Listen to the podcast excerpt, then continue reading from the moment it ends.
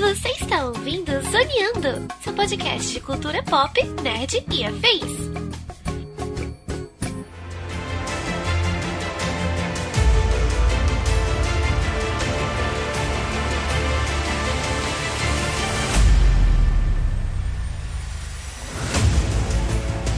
Começa mais um Zoneando Podcast, o seu podcast sobre cultura pop, nerd e afins, meus amigos. E aqui, hosteando este programa, aquele que não apenas cansado de se emocionar com bonequinho, agora também se emociona com holograma de bonequinho, estou eu, Thiago Almeida. Justamente comigo ele que se tudo na vida der errado, ainda pode trabalhar de Uber cavalgando baleia mágica no espaço, Roberto II. Se eu quiser pegar uma balinha, tá ali do lado da úvula, assim, fica à vontade. A gente não combinou isso. Não, mas é, é que mentes idiotas pensam é, igual. Parabéns, né? parabéns. Eu sou idiota. E fechando a mesa de hoje, ele que é o membro fundador e único do clube do Dave Filoni no Brasil, senhor Denis Augusto. Filonismo, ó, aqui em cima. Nunca critiquei.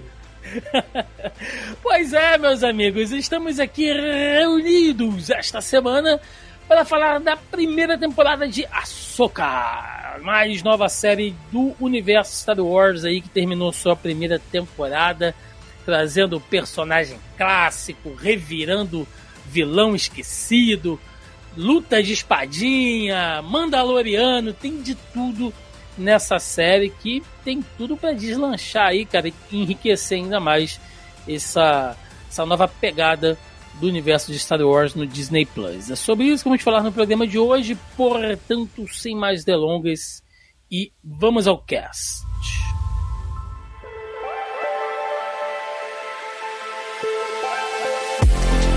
Meus queridos, Açúcar, né? Série do Disney Plus que chegou aí no, no- nesse último mês de outubro aí, né, de 2023. Ah, uma série curta, né, comparado aí com, com outras que a gente tem acompanhado até, se a gente for pensar em, em Andor, acho, se eu não me engano, acho que Andor é até um pouco maior. É, o Andor Andor é é maior, 12. são 12. É maior, né? É. É uma série curta, mas que trouxe muita informação, trouxe muita coisa. E eu queria falar com vocês aqui né, é, é, sobre a personagem em si, porque para boa parte do público que só acompanha os filmes ou começou a acompanhar o universo de Star Wars agora, né? É impressionante como é que eu converso com algumas pessoas que não são muito ligadas em Star Wars, começaram a ver, cara, por causa de Mandaloriano. Mandaloriano trouxe muita gente pro universo de Star Wars, né? Ganhou muita gente no boca a boca e tal, e a galera tá chegando agora e não conhece a personagem, né? Então eu queria falar um pouco sobre isso. Eu sei que tem muita influência das animações, tem influência né, dos livros de Star Wars, agora por que não? Então é uma série que ela remenda muitas coisas, mas antes, antes da gente entrar diretamente na história e no roteiro e nos personagens em si, eu queria fazer uma curta reflexão aqui. Eu queria saber a opinião de vocês, porque é, Star Wars, pelo menos a- as séries, elas têm seguido um caminho que, ao menos pra mim, tem agradado bastante. Tá? É, muito tem se falado que a, que a Disney anda meio mal das pernas em algumas coisas, né? E isso não é tão boato assim. A gente sabe que eles estão passando por uma reformulação no seu conteúdo Disney Pixar, né? Ah, o próprio CEO já falou recentemente sobre isso. Eles vão recalchutar ali algumas franquias antigas, né, para tentar dar uma levantada em algumas marcas, em alguns personagens. E em relação ao Marvel Studios, tem muita coisa conturbada acontecendo e temos agora o, o, o segmento ali, né, da Lucasfilm com Star Wars e tal, que teve uma última trilogia de filmes, né, que dividiu muita gente. Eu não considero tudo ruim, né, apesar de eu não gostar do último filme especificamente, do episódio 9, mas tem muita coisa ali que eu gosto. Mas, enfim. Porém, o universo de séries, cara, eu tô impressionado. Primeiro, desde Mandaloriano, ah, com a qualidade das séries de Star Wars, que é uma sacanagem assim, o que os caras fazem. É de uma qualidade, é de um investimento, é de uma produção realmente é, assustadoramente boa, tá? Eu, eu, eu, eu acho interessantíssimo. E como os caras estão enriquecendo esse universo de Star Wars, fora Jedi, fora a saga Skywalker, né? Claro que a gente tem uma outra coisa que puxa ali, como a série do Obi-Wan, que a gente já tratou aqui também e tal. Mas se for pegar como um todo, cara, Mandaloriano, que é um baita de um faroeste no espaço, né? Você pega ali o livro de Boba, que é um. Enquanto o Mandaloriano é um faroeste, né? Boba é meio que um, uma série de gangster. Tomando uns territórios Sim. ali, uma série de máfia, se a gente for colocar de certa maneira. Aí você tem Obi-Wan, que traz uma rixa, uma coisa, sabe, que, que os fãs estavam esperando há muito tempo.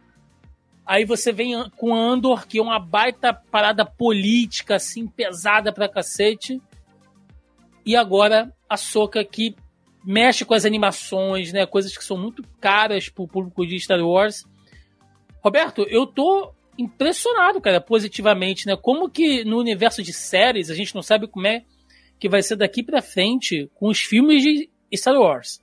Acho que tem três filmes anunciados agora. Tem um tem, da. Tem mais, acho que tem, tem mais. Seis. Seis. Tem, tem, uma nova trilogia, né? Sim, que anunciaram que vai sim. ter a Rey com Tem um que você eu passa lá no passado, né? No, É, no- e vai ter o filme do Filoniverso, né? Que é o Mandaloriano Verso. Sim. E, e tem mais tem mais uns, tem mais uns spin-offs, mas meio por alto. O pessoal fala o filme do Taika, né? É, um filme do Taika, Uhum. aí vai ter a trilogia da Rey e vai ter esse filme do David Filoniverso. Então, esses são meio que os que estão confirmados, são cinco, né? Sim. Mas tem a Boca Pequena, outros filmes e tal, eles deram uma pausa, né? É, tem, tem os, os filmes do Ryan Johnson, que ele não desiste dos filmes, né? Também. É, eu não desistiria porque eu gosto muito de episódio 8. Eu, gosto também, também. eu Eu, também. acho caralho do injustiçado. Eu acho injustiçado. Eu acho a trilogia sequel injustiçada, porque o episódio 9 é ruim. Não tem muito o que salvar ali. É. Tirando que é, é bem feito, como todos os outros Star Wars, os efeitos são bons e tal, mas é uma história merda. Mas eu boto a culpa toda no J.J. Abrams, não, não vou jogar o, o, o Ryan nessa, nessa fogueira aí. Mas Até porque que a história que ele tinha feito pro, pro 9 era, cara, muito legal. Não sei se chegou a ver. Sim, sim. É, é, o, o grande problema aqui, eu acho que é. se- A, a grande comparação é Disney e MC, é, Disney não, Star Wars e MCU, né? Que são propriedades da Disney. Uhum. Só que o MCU foi algo que a Disney construiu. E hoje ela tá passando por os problemas que ela já pegou com o Star Wars no início. Porque hoje o MCU tem 15 anos. Tem uma galera que cresceu com o MCU, vendo essas paradas. Star Wars já chegou- já chegou pronto. Você tinha seis filmes, você tinha todo um universo expandido, criado, e as pessoas podem até ficar bravas, mas o mercado de Star Wars é muito maior que o mercado do MCU, gente. Não, não tenham dúvidas disso. Tanto que a segunda maior franquia da história do cinema é Star Wars, com 12 filmes, e o MCU tem 32 e tá na frente, entendeu? Então é uma disparidade muito grande, assim, não, tem nem comparação. Mas eu acho que, que o problema é que hoje Star Wars se encontrou e a Marvel se perdeu no sentido de que o Dave Filoni é o novo George Lucas. É um cara que ele é apaixonado por esse universo e gosta de contar história, mas ele tem um fator maior que o George Lucas, que é ele sabe dirigir pessoas. Né? O George Lucas, quando tu vê qualquer entrevista dele falando sobre o universo do Star Wars, cara, cara, pra gente que é fã, é hipnotizante você ver que ele Sim. tem um amor, que ele criou aquele contexto, só que ele não sabe dirigir. A trama dele é, é- é muito rasa. Tanto que você pega uma galera mais nova, assim, a gente tudo macaco velho já na, na casa dos seus 30, 40 anos, tu pega uma molecada de 20 pra baixo, é, tudo que eles gostam da trilogia prequel não tá na trilogia prequel. Eles falam, não, porque o Anakin é o gente, isso é Clone Wars. Isso não é Sim. trilogia prequel. Tem Ah, não, muito porque- disso, cara. Porque a Padmé, isso é Clone Wars. Isso não é. Cara, tudo que é desenvolvido dos personagens tá em Clone Wars, tá nas animações. Se você pega friamente o filme e vê, não tem nada lá. Ah, mas tem que contar. Não, tem que contar, beleza. Quando eu vou falar do personagem. Mas Clone Wars é de 2008, mano. A trilogia prequel acabou em 2004. Começou em 99. A gente tá falando aí de nove anos antes de sequer existir Clone Wars. E também tem uma questão, Roberto, que é, é, essa gosto falou, essa, a, tem a prequel tem duas gerações. Tem a geração que cresceu com a prequel e a geração que cresceu com Clone Wars dando suporte pra prequel, tá ligado? Sim. E eu falo isso porque eu até mostrar aqui, pessoal que tem câmera aí, é, eu ganhei. Esse, tá, tá escuro, deixa eu ver se consigo colocar uma luz. Esse aqui é o pôster do Diário Rebelde, do João Jedi. E, e que tem a cronologia canon toda ali. E ele. E quem ajudou a, escre- a- projetar esse- essa linha do tempo foi o, o JP, que participa das lives com a gente. Uhum. É, e, tipo, ele é um cara que tem 19 anos. Ele cresceu com o suporte do, do Clone Wars, com o suporte do Rebels. Aí ele foi pro, pro KOTOR, que é o jogo de universo expandido do Knights of the Old Republic. Então, assim, é, a Soca, pra esse pessoal, é o Vingadores Ultimato, sabe? A gente não tem vezes essa noção. Mas é que nem é, nas lives que a gente fez lá no Analisador ao vivo, você via a paixão é, de cada um, assim, que cresceu com essa geração, que, que assistiu e que pegou a compra da Disney, que aí veio o Rebels junto. O Rebels você começa a assistir, pra gente que é mais macaco velho aqui, fala, nossa, esse negócio de criança tal, assim, da primeira temporada, principalmente. Da segunda pra frente, o negócio dá uma evoluída, tá ligado? Tipo, cara, que, que da É hora. o pau torando direto, né? É, e eu vi a história do Troll e tudo mais assim, todo o contexto da Sabine. É, e aí, já, aí no meio dessa história vem a Soca de volta. Tem lá a polêmica do mundo entre mundos, que a gente vai falar ao longo do, Uhum. da, da- da- do podcast hoje, assim. Mas então é, é uma parada que pra muita gente é muito grande. E às vezes o, o fã mais recorrente dos filmes, assim, e, e talvez até da série, não esteja entendendo muito bem isso, e não entendeu muito bem o impacto de Ahsoka, sabe? Não, pois é, e o, e o Ro- Roberto falou um negócio que pra. Talvez, né, pra uma parcela dos fãs agora tenha ficado escandalizado, né? Como assim você está comparando o Filone, né, com, com Jorge Lucas e tal? Mas se tem uma coisa que eu acho que Star Wars acertou é você trazer sangue novo. Não que o Filone seja exatamente novo, ele já trabalha com Star Wars há bastante tempo, mas ele tá tendo uma autonomia, uma liberdade, né? Ele e o John Favreau, agora com o universo Isso. do, do Disney Plus, né? Com esse universo com, com Mandaloriano verso, ah, que eles estão podendo desenvolver do jeito que eles querem. O público tá dando retorno, então a Disney tá dando cada vez mais liberdade. Os caras estão realmente ali é, autônomos, né? Fazendo o que eles querem, no ritmo que eles querem. E o que eu vejo é a junção de caras que amam aquilo que eles fazem, que gostam, que são apaixonados e que são bons. Porque não adianta só, né, Roberto, o cara ser um apaixonado se o trampo do cara é ruim.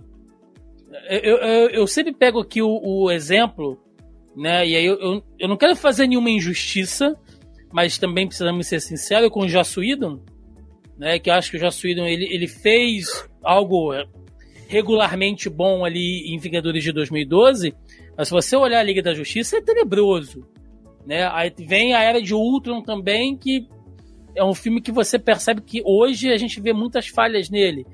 Esses dias eu vi uma entrevista com o Simon Kinberg, que é o diretor de X-Men Fênix Negra, o de 2019, e ele falando: não, eu cresci lendo X-Men. Pra mim é como se fosse quase uma religião quando eu era moleque. Eu, caralho, olha o filme que o cara fez, sabe? Uma, uma bosta, inacreditável. É o pior de todos, É, tranquilamente. não, tá pau a pau com o Apocalipse, assim. Eu, sei acho que é qual pior, cara. Eu acho, eu- É. eu- é porque Fênix Negra não é só ruim. Você não consegue. Eu saí do cinema, eu já não lembrava mais de coisas do filme. Aquilo ali é uma batida de é. Scania com carro cegonha, Roberto. Eu não Não, sei cara, o que. Não, e todo mundo sem cinto. cinto de segurança. É batida horrível, também. horroroso, assim. Então, E, e, cara, é é um filme tão ruim que não que deixou a Jessica Chastain invisível no filme.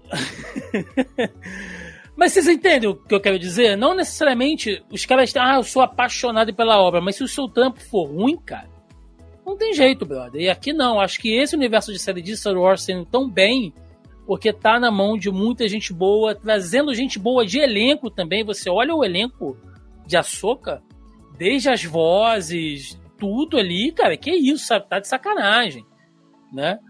Inclusive, né, a gente já tem que falar agora que infelizmente, para uma segunda temporada, haverá uma substituição ali, né? Já que. Poxa, isso é pesado. É, é que não vai ter segunda temporada, né? Em Você acha que não vai ter? E- é, então, é porque, por exemplo, todas as séries que, que teve, por exemplo, Andor sabe que vai ter, Mandaloriano sabe. A própria Disney, quando coloca, coloca, tipo, season finale, coisa assim. O de Ahsoka foi chamado pela própria Disney como series finale. Não foi colocado como season nem nada.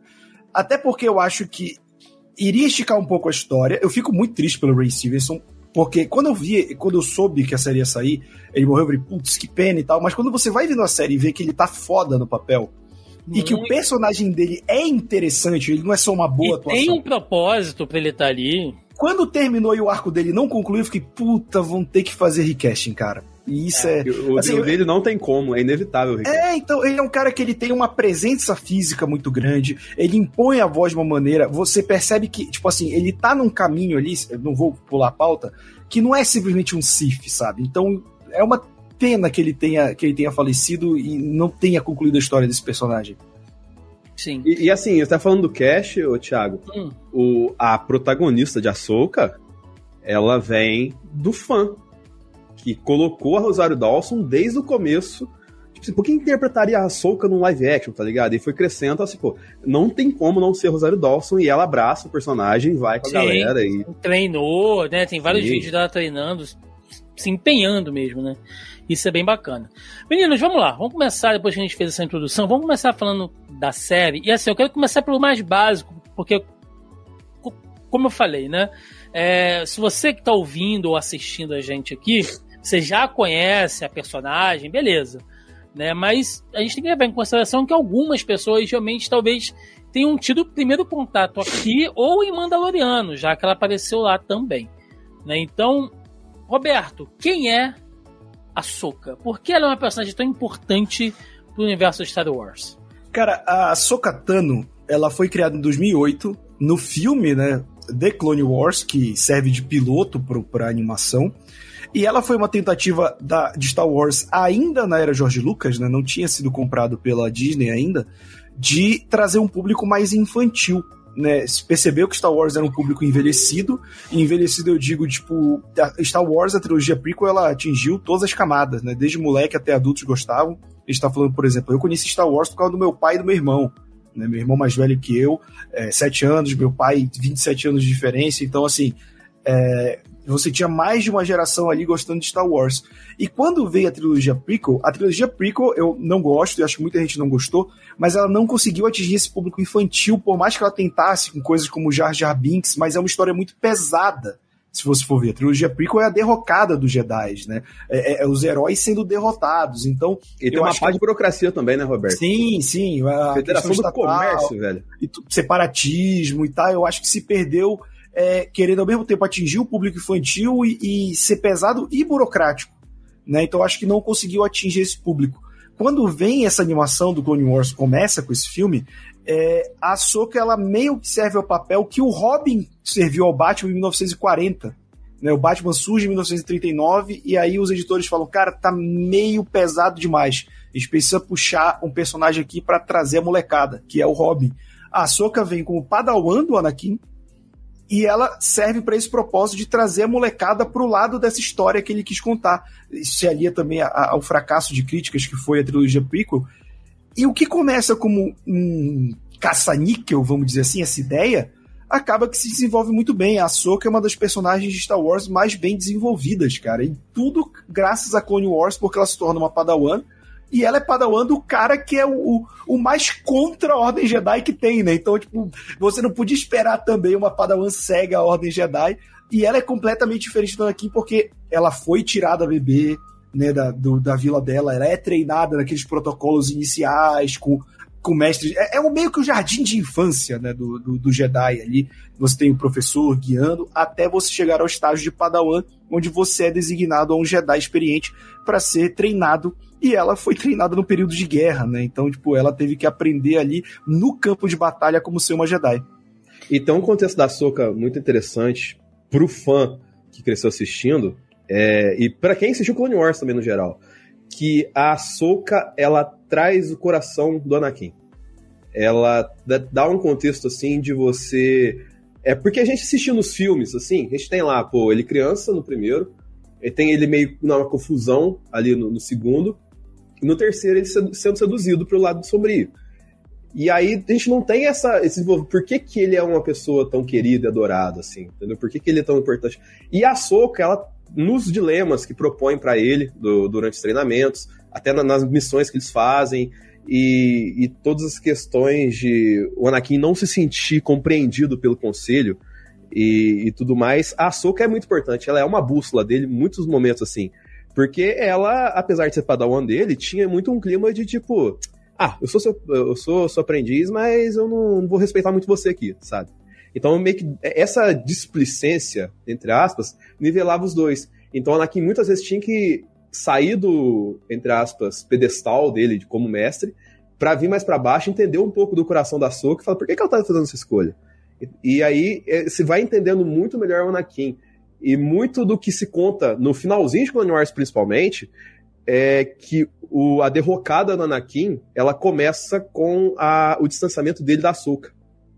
E isso foi colocado muito tempo depois, é, sob, sob administração da Disney, já fechando o Clone Wars, que não estava fechado na época da Fox. Sim, eu acho legal, Denis, que você falou que, que a Soca meio que, que, que dava um, uns fora assim no Anakin, né? Acho que toda vez que, que ela cagava na cabeça do Anakin, o Obi-Wan tava de longe assim, ó. Te fode aí agora você, seu arrombado. É, é, é tipo o pai, né? Quando olha o filho, tendo um filho tão rebelde quando ele vê, ah, tá vendo? Tá vendo que é quando, bom? É, quando vira avô, né? Que, que aí o filho sai, o neto sai, enche a cara de cachaça, aí o filho tem que ir pra buscar, falar, tá vendo? Fez muito isso aí, ó. Te fode aí agora. E. Denis, por que Clone Wars e Rebels são tão importantes pra Ahsoka? O que são essas séries de animação, assim? Porque são séries antigas, né? Elas estão disponíveis no Disney Plus. É... E eu vi algumas pessoas dizendo, tipo, cara, para entender a Soca, eu sou obrigado a assistir Clone Wars, eu sou obrigado a assistir Rebels, assim, pra galera que chegou crua, cara. Por que, que essas séries são importantes e se vocês acham que é obrigatório o cara assistir?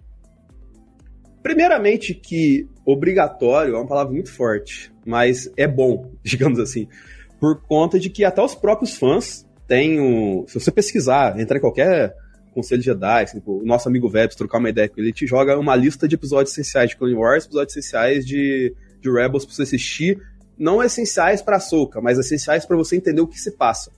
Porque tem muita coisa, muito contexto, que é aquela questão que estava comentando anteriormente, de é, Clone Wars e Rebels servir para dar um estofo maior em muita coisa que estava muito mal explicada nas prequels, e até na trilogia do meio, que é onde se passa mais próximo Rebels, assim, que é mais próximo ali da Leia e tudo mais, Darth Vader. É, inclusive até essa questão do...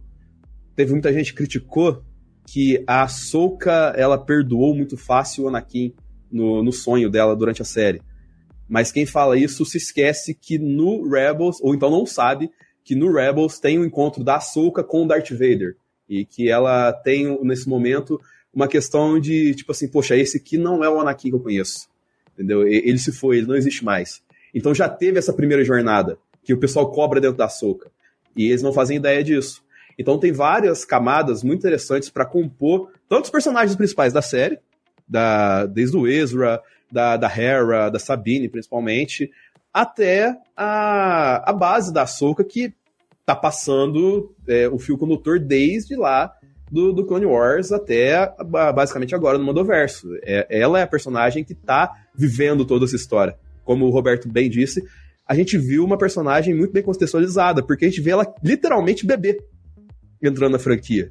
E agora a gente tá vendo, sei lá, com 40, 50 anos, Roberto? Deve ser isso a idade dela atualmente? Né? Ela, ela, tem uns 56, mais ou menos. Que ela nasce 36 anos antes da Batalha de Avin e a Soka se passa 20 anos depois da Batalha de Avin. Então, é, a gente tem aí uns 56 anos que, tanto em Star Wars, qualquer desculpa é, ah, é que a raça envelhece diferente. Só Sim. queria pontuar uma parada que o Denis falou que eu acho importante. Eu acho que a galera também não entende muito essa cena da morte dela, que a gente vai falar mais pra frente no, no podcast, mas que assim, não, não é um perdão dela ao Anakin.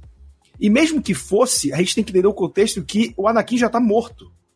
Né? A, a cena dela voltando à vida é um perdão a si mesmo. Sim. Porque ela se culpa do Anakin ter ido pro lado negro. Quando ela vê o Darth Vader, tipo assim, ela já se culpava pela derrocada dos Jedi, ela ter abandonado a ordem e tudo mais. Só que quando ela vê que o Darth Vader é o Anakin, ela se culpa pela ida dele ao lado negro, como se ela pudesse ter ajudado o mestre dela. Então essa cena nesse, nesse além, nesse mundo entre mundos, né, que parece ser, é uma cena de perdão a si mesmo, mais do que ao Anakin.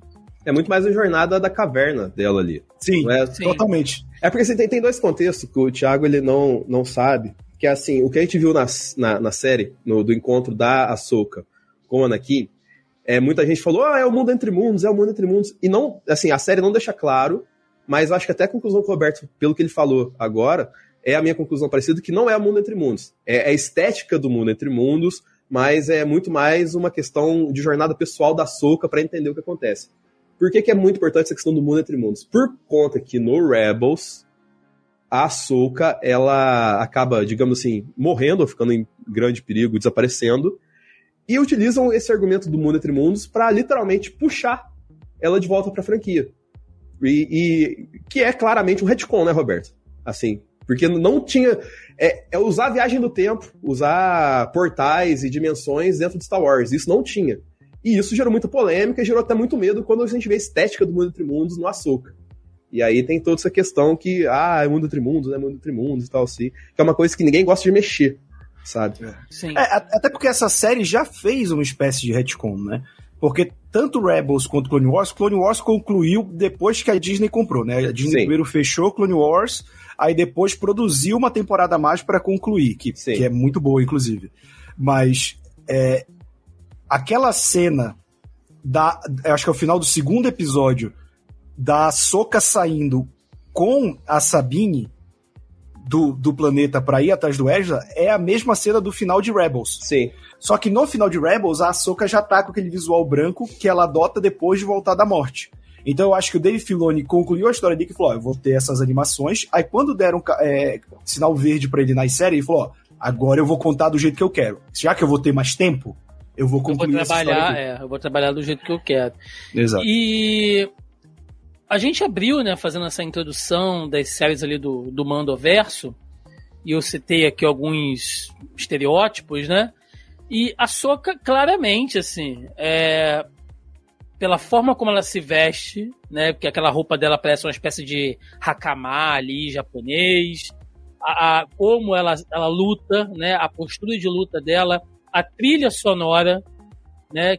Que ela enfrentando o, o Balan é com som de taiko batendo de fundo, com instrumento metálico e tal. Então, tudo é uma temática de samurai. Não, ela matando o Merrick Exato. É parecia um Wiki, tá ligado? Eu não gosto. A Soca é. A, a, gente pode dizer que se Mandaloriano é um faroeste, a Soca é uma história de samurai, tanto que ela é chamada de Ronin durante a série. Né? Pelo, tipo assim, se não troll, ficou né? claro, Roberto, ó, se não ficou claro, ó, Ronin, tá? Então é. é... é e a, a, a, própria primeira aparição da Soka em live action, né? Quando ela aparece na segunda temporada de Mandaloriano, é o episódio mais samurai do, do Mandaloriano. Sim. Porque assim, vale dizer que são as duas maiores inspirações de Star Wars, né? Os filmes de samurai e os filmes de faroeste.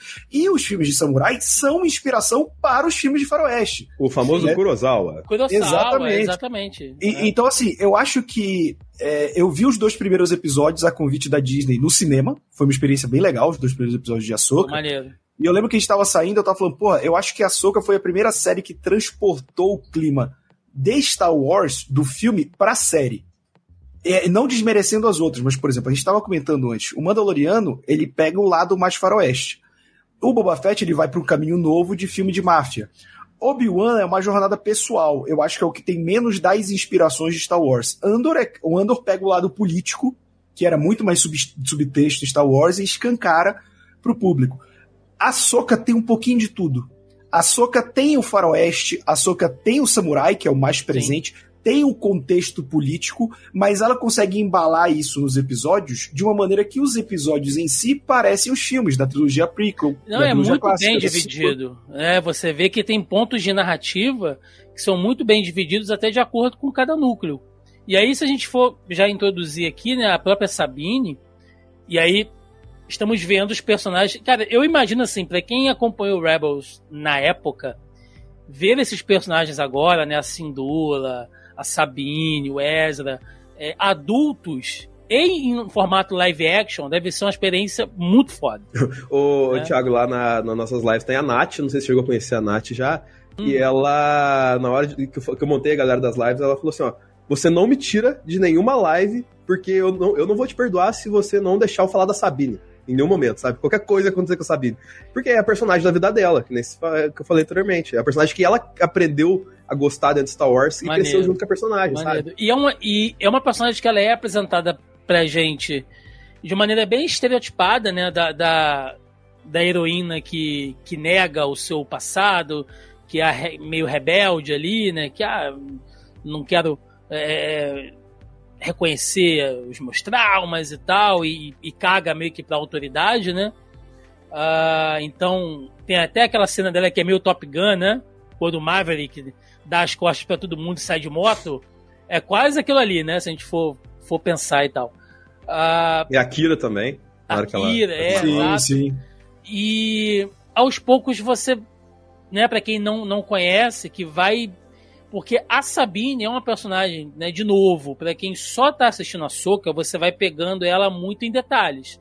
Né? Você vai descobrindo que ela foi uma aprendiz da própria Soca, não terminou o seu treinamento, ao mesmo tempo, do nada, ela veste uma armadura mandaloriana, né? E aí você pensa como é que a cabeça do cara que só tá vendo as séries agora fica, né? Porque ele acabou de assistir Mandaloriano e de repente ter um Mandaloriano empunhando um sabre de luz, que tem treinamento Jedi, que lida com a força, e ela também é, é, tem uns conhecimentos de batalha e de tecnologia, rastreadora. Fala, bicho, quem é essa mulher, né? Por que, que ela é tão assim? É, é, é um personagem complexo, Roberto, porque eu acho legal, né? Você ver a reação de algumas pessoas. Eu tava vendo com a minha, com a minha senhora aqui. E quando a Sabine pega o sabre de luz, né? Ela ficou assim, nossa, mas ela é igual aquele menino, o Finn. É só você apertar um botão que você liga um sabre de luz, não precisa ser Jedi. Eu falei, olha, é, Tecnicamente sim, né? É porque ela é uma Mandaloriana e tal. Então é divertido você ver a confusão dessas pessoas, porque é isso, né? Ela, se fosse um RPG, aquele um, um Dungeons and Dragons, a Sabine é um personagem multiclasse, né? Que a gente chama assim. Ela tem classe de Mandaloriano, ela tem umas classes de Jedi ali e vai meio que combinando isso. É, ela é multiclasse, mas é tipo quando tu faz um bárbaro é, inteligente, aí tu bota todos os aspectos dele em força bruta e só um pouquinho em inteligência, ela é um pouco. Tanto que tem uma cena no último episódio que a gente, fez, a gente fez um vídeo né, no, canal para cada episódio. Eu comento que, pô, óbvio que ia ser a Sabine, né? Quando chegam lá os Death Troopers, todos eles atirando, ela toma um tiro na testa na hora, porque ela tá com o sabre de luz. Aí a Soca grita: Sabine, os Sabine, blasters. Os blasters, né? E ela, foda-se, pega e sai taca e, e larga o aço, né? Muito é, é, é, porque, tipo assim, a Sabine, é, é, em teoria, você tem que ter é, essa ligação mais forte com a força para ser um Jedi. Só que o que a Soka tá fazendo é tentando transformar numa Jedi mesmo sem essa ligação tão forte. Tanto que o, o, o, o droid fala, cara, você é a pior padawan que eu já vi, né? Tipo, sem tato social nenhum.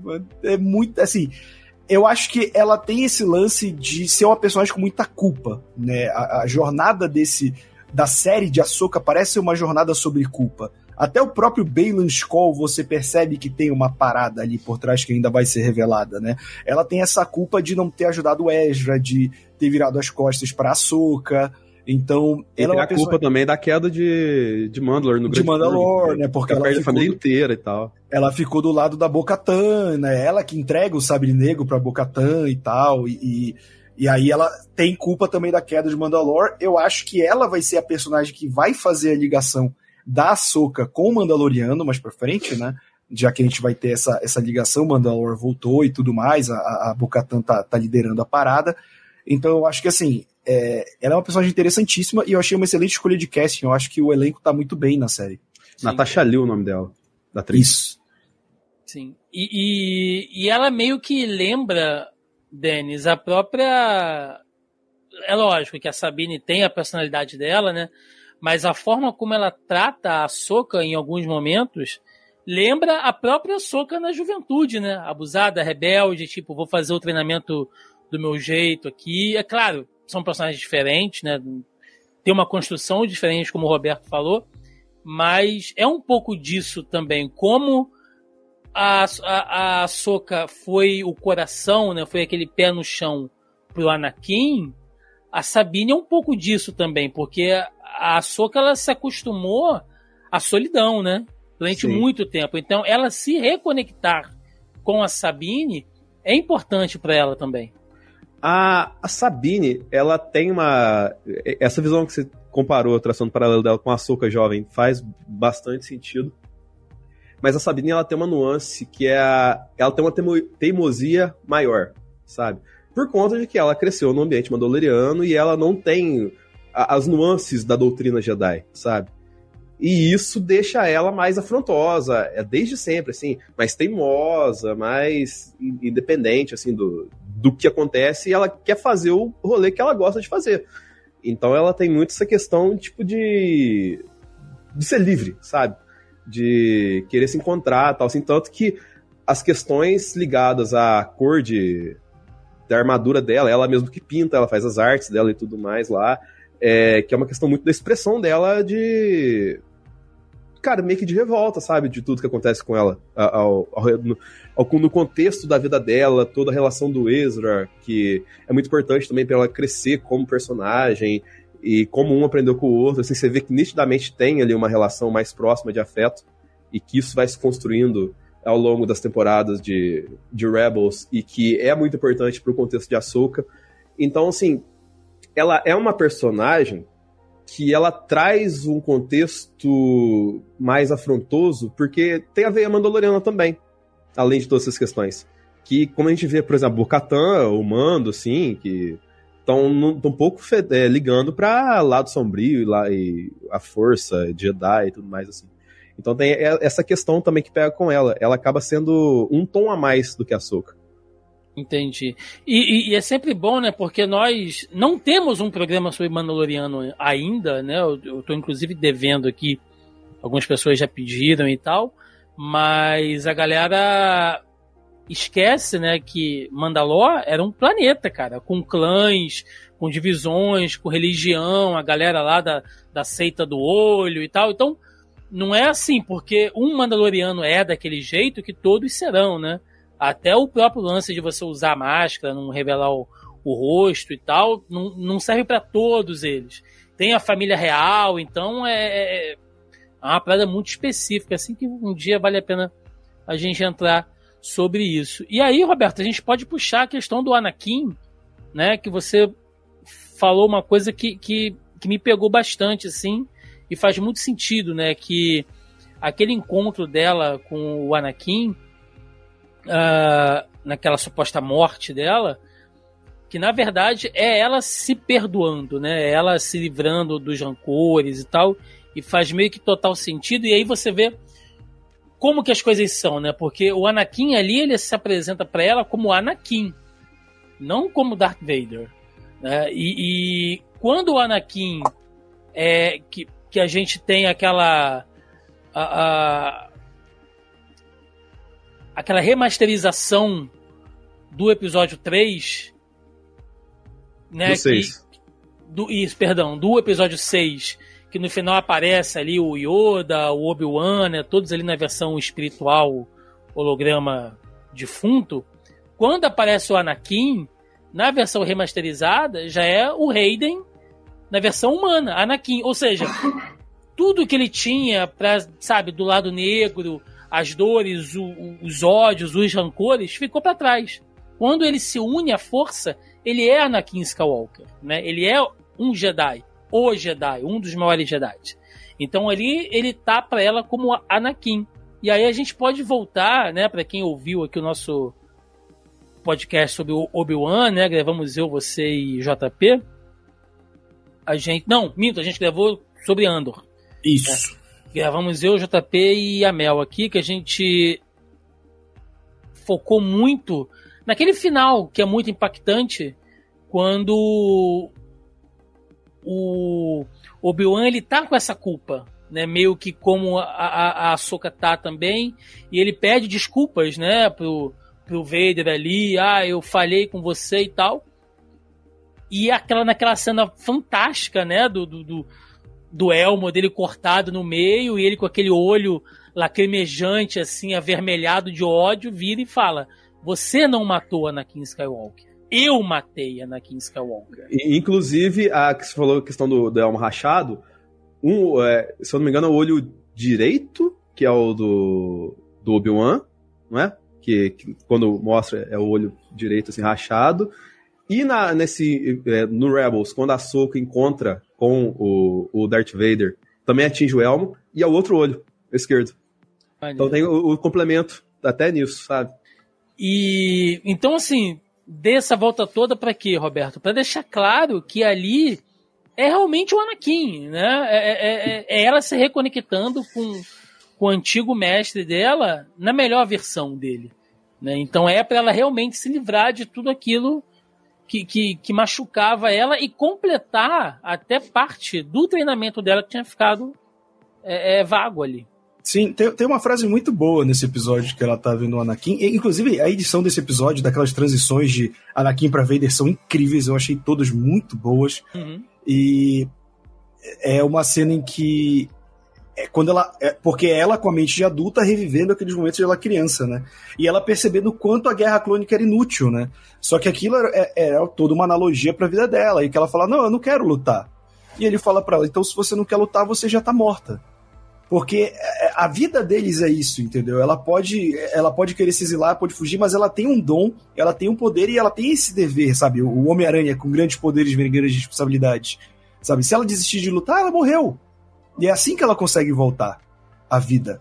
Ela decide lutar e decide fazer o certo, principalmente nesse momento, e que a série pontua em que a maioria das pessoas acha que já acabou. Acabou o Império, agora tá tudo bonitinho, mas, pô, tem um bando de infiltrado aqui, tem uma galera mancomunando para trazer esse cara de volta. Então ela tem que estar tá ali, ela tem que, que, que, fomentar aquilo, sabe? Eu acho que esse episódio é o melhor episódio da, da temporada, inclusive, da Ahsoka. É um dos mais bem avaliados até de MDB, de, de Sim. Star Wars. Sim. Sim.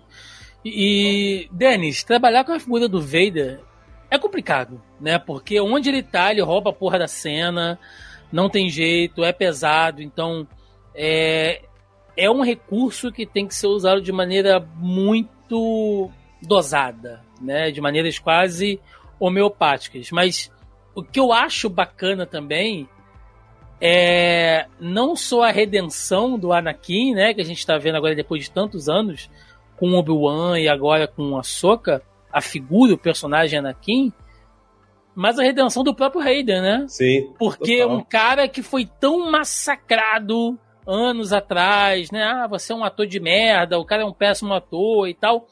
E eu até concordo que ele não é lá, né, um primórdio assim. Mas, porra, o cara fez o papel dele, tem importância pra série e, e, e parte do público bateu tanto nele, hoje ele é abraçado, você vê a reação dele nos eventos, se emocionando, nas entrevistas e tal. Isso é muito legal, né? Parece que é não só a redenção do personagem, mas do ator também.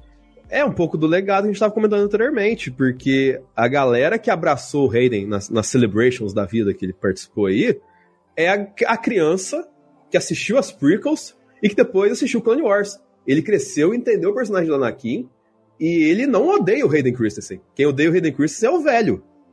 E aí, esse cara cresce, tá ligado? É, sempre, é sempre o velho, né, Thiago? Tem é que sempre, acabar o idoso. É, é sempre o idoso, ainda mais idoso Star Wars. Então, assim, ele volta e ele sabe o peso da, da volta dele.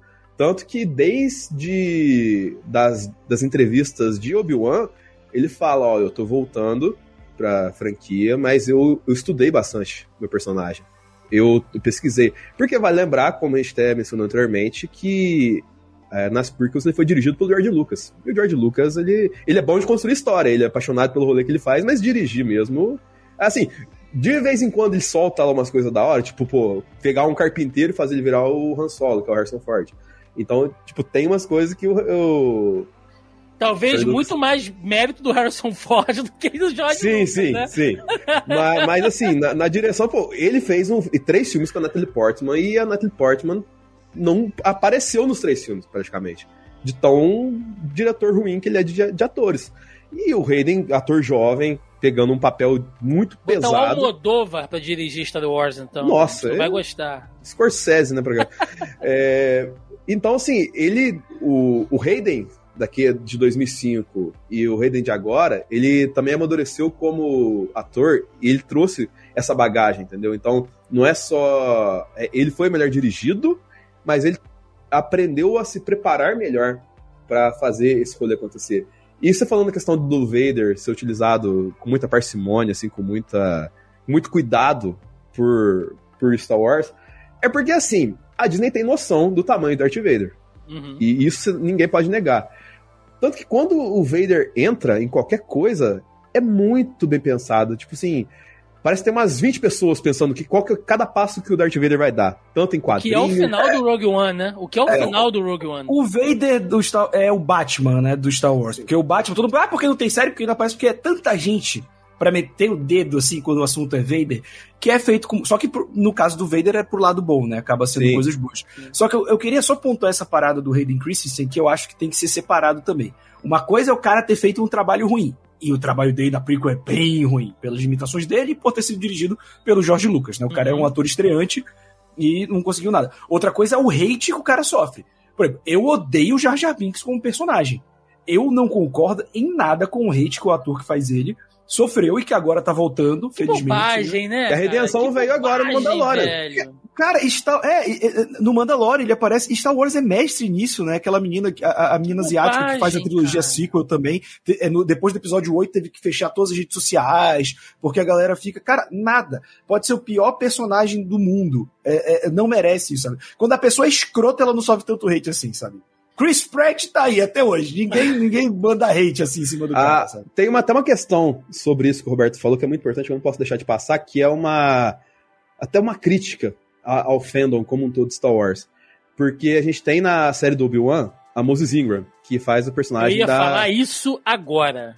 A personagem da Riva. Eu e a personagem da Riva, agora. a construção dela lembra muito a construção da Shin nessa série.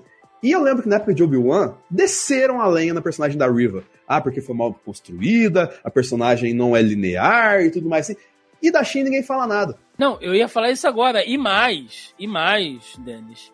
A Moses, ela foi chamada, é, quando foi feito o elenco e tal, ela foi chamada numa reunião com os produtores, onde ela foi avisada que ela possivelmente sofreria algum tipo de ataque em rede social, como ela sofreu. Principalmente ataques de cunho racista. Não tô inventando isso. A galera pode correr atrás aí que vai ver que rolou isso. É, é, é surreal, velho, isso. Sabe? Você ser chamado pra um trampo e os, e os cabeças virarem pra você e falarem assim: olha só, parte dos nossos clientes são racistas, tá? Então, infelizmente, você fica ciente de que você vai receber ataque. É uma parte do fandom que é tenebrosa, assim, né? Todo fandom tem a parte merda, né? Mas a galera de Star Wars, assim, se esforça pra caralho tá a parte parabéns. merda de Star Wars, do, do fandom de Star Wars, ó, tá de parabéns. Vocês são acima, vocês estão num nível realmente diferencial. E partindo para outro lado agora, né? Vamos deixar a Soca ali quietinho, com, com, a- com, a, com a Sabine e tal. Indo pro, pro- por outro lado, e agora eu gosto. Agora eu gosto muito que é a parte política. Vamos botar política no meu, na minha série de bonequinho. Vamos botar política aqui, porque tem, né? Como o Roberto falou, a Soca ela é um pouquinho de tudo. E tem a parte política aqui e se conecta com o restante do mando Pera aí, aberto, Thiago, você tá dizendo que tem política em Star Wars. é Rapaz, você tá falando. não é que tem? A lacração está acabando com a É. cultura pop, né? Só pegar uma água aqui rapidão. O negócio é chamado Império e, e República, mas é de sacanagem. É, não, tem É, é só muito pra a ver, não. delinear. É, é, não, não, não, não tem muito a ver, não. É, e aí, o que que acontece? A gente tem um, um outro núcleo que é o da Sindula, né? Sindula que também vem de Rebels e tal, se transforma numa, numa general, né? Então ela tem um cargo elevado ali, você vê que ela tem uma voz forte de comando, ela tem autoridade e tal, e ela tá envolvida num, num, num- numa parada que é assim o cerne da, lá da trilogia prequel, né? Que é a politicagem de Star Wars. Então, ela tem que, que responder ali a, a, a Mon Mothma, né? Que é a chanceler, que tá ali o tempo todo, tipo, porra, eu quero te ajudar, mas para eu te ajudar, você tem que me ajudar, Né? Se você quer rir, você tem que me fazer rir também, que eu não posso segurar as tuas rabudas aí o tempo inteiro. Né? E aí tem uns senadores ali que são meio pau no cu com ela.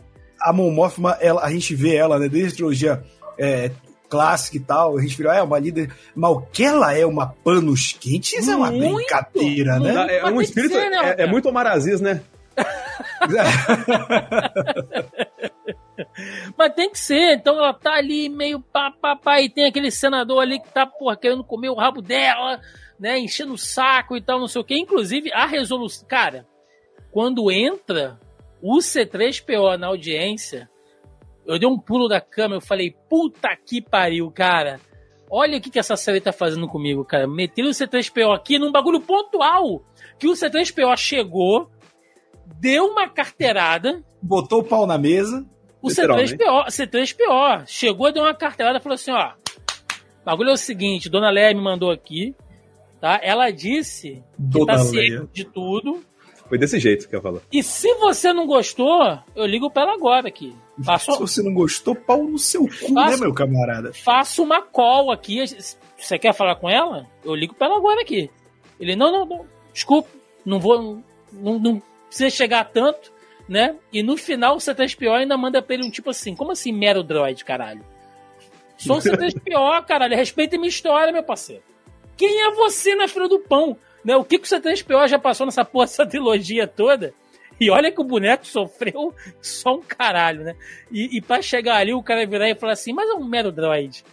Então, assim, eu, eu tô brincando, mas esse núcleo da Sindula é muito interessante porque vem com essa coisa política, né? E aí vale lembrar que a gente está tratando de um período início da Nova República ali, né? Então, o Império foi desmantelado e tal, mas a gente sabe até a partir do episódio 7, né, o que, que aconteceu com aquela galera que se escondeu, que foi para a orla exterior, né, o que eles se formaram depois, enfim. Mas tem umas coisas que me pegam muito, e aí quando a gente assiste a última temporada de Mandaloriano, que a gente vê que tem imperiais infiltrados sabotando a Nova República ali dentro, né? E aí, se a gente for pegar na história da humanidade, saber no que, que o Império foi inspirado, né? na- Nas, nas grandes movimentações e, e- e- ah, fascistas mesmo, né? Se a gente for pegar ali, o que acontece quando esses governos caem, né? Quando essas lideranças caem, é que você mata pela cabeça, mas se você não tirar a base, fica ali, fica alimentando. Então, por que que vez ou outra, né? Volta essa galera fascista, volta essa galera reacionária, né? Volta essa galera neonazi.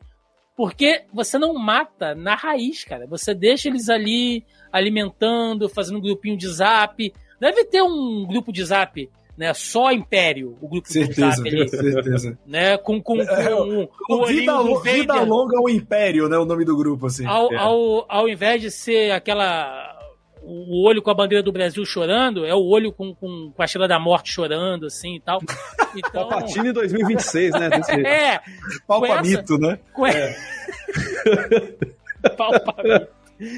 Então, eu acho foda porque quando a Sindula tá. E ela é poucas ideias pra caralho, né? Quando os caras falam assim, não, mas você tá numa. Você.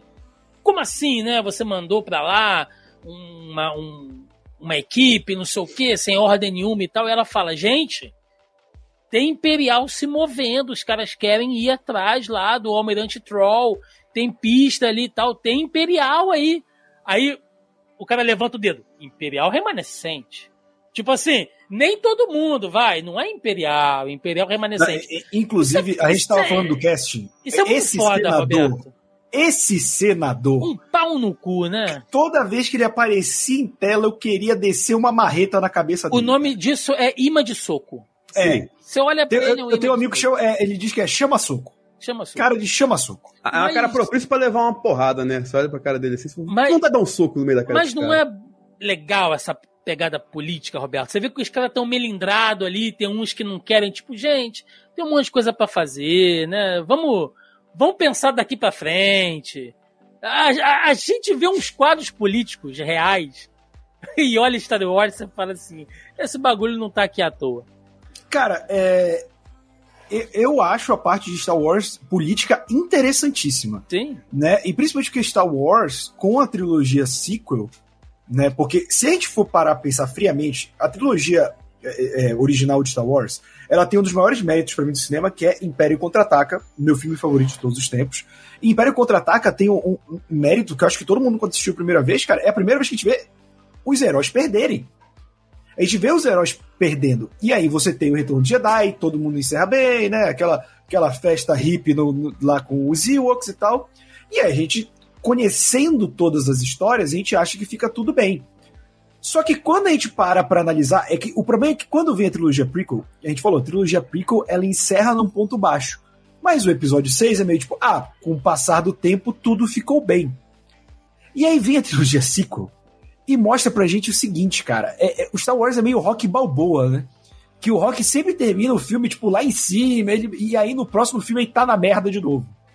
Né? Star Wars é um pouco isso, o material que ela tem mostrado pra gente. Não é todo esse conto de fadas. Sempre vai ter uma galera para querer fazer o mal, cara. Não, tem nome, o nome é Guerra, né? Guerra nas estrelas. Então, tipo assim, não faz sentido você ter uma história tranquila na maior parte do tempo. Você tem que ter o um conflito. E só um, um, um apontamentozinho sobre questão de cast. Quem interpreta a Hera é a Mary Elizabeth Winstead. E ela é esposa do Ian McGregor. Tá casado bem, rapaz. Tá bem e, casado ah, demais. E, então, assim, além, logicamente, de estar bem casado e do talento que ela tem, que a, o povo lembra mais dela da Ramona Flowers e da caçadora do Dado de Rapina. Sim. E ela Mas... também é a líder de torcida no A Prova de Morte. Mas, com certeza ali, ela teve muita conversa com o Ian McGregor sobre como representar um personagem em, Star Wars, assim, porque é, eu vi da galera que cresceu com Rebels falando, nossa, ela tá perfeita, pegou todas as nuances da personagem, assim. Então teve um estudo muito grande da personalidade da Hera por parte dela para entregar um personagem, como você falou, Thiago, que é, pô, mandona no bom sentido, que vai para frente, que entra no, no confronto, sabe? Então, essa coragem, essa bravura que ela tem, foi muito, logicamente, da montagem da personagem pra série, mas do estudo dela em cima da personagem. E eu acho legal como que o núcleo de personagens femininos move a Soca, né? Todos os personagens principais são mulheres ali, a gente já falou aqui da própria Soca, da Sabine, da, da, da Sindula agora, mas a gente não pode deixar né, de, de, de falar da, da Morgan, né, cara, Morgan Elsbeth, que é a, a, a força motriz, né, que vai... A, a magistrada, eu gostava quando ela era chamada de magistrada, Roberto. A magistrada, né? ô oh, minha magistrada, né? é, porque é isso. É, que leva até o, o Troll, né, que é o grande vilão, enfim, mas uh, ela não fica ali só como uma subchefe. A gente entende que ela tem uma importância ali, ela vem já de Mandaloriano, então é uma personagem que vem sendo construída ali, e ela é claramente a, a você, você disse, Denis, que é sempre em busca a guerra, né? Então, assim, você tem uma politicagem dentro do Senado, né? Inclusive até alguns imperiais infiltrados ali e tal, é, dentro da República. E você tem a galera que é pró-militar. Porque o Troll, ele é isso, ele é um líder militar, ele é um milico, ele é um general, um almirante, né? Então, uh, ele é um milico. E a Morgan, ela é claramente. Se fosse o mundo real, é, é, era essa véia lorodonto, cara. que, que, que, balança a bandeira assim e fala assim: não, tem que botar o general lá no poder, porque. não vou comer seria... meu cachorro? É, porque o mundo seria muito melhor. Não vai comer o meu droid, né? Porque o mundo seria muito melhor se botar um milico lá.